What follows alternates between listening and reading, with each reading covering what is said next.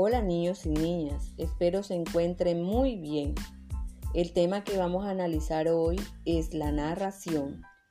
El objetivo de esta práctica es identificar las características de las narraciones para que tú escribas un relato más tarde. La narración es el relato de hechos reales o imaginarios que le suceden a unos personajes en un lugar. La narración se caracteriza por tener una historia que ocurre en un tiempo y un lugar, con unos personajes que intervienen en el relato y por un narrador que es el que contará nuestra historia. Dentro de los relatos tradicionales orales encontramos los cuentos, las leyendas y las fábulas.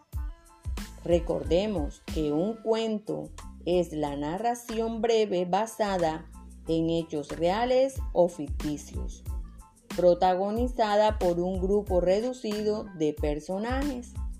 La leyenda es una narración de hechos sobrenaturales que se transmiten de generación en generación de forma oral o escrita.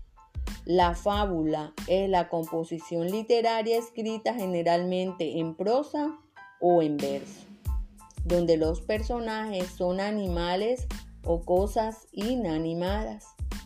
Toda narración se compone de tres momentos.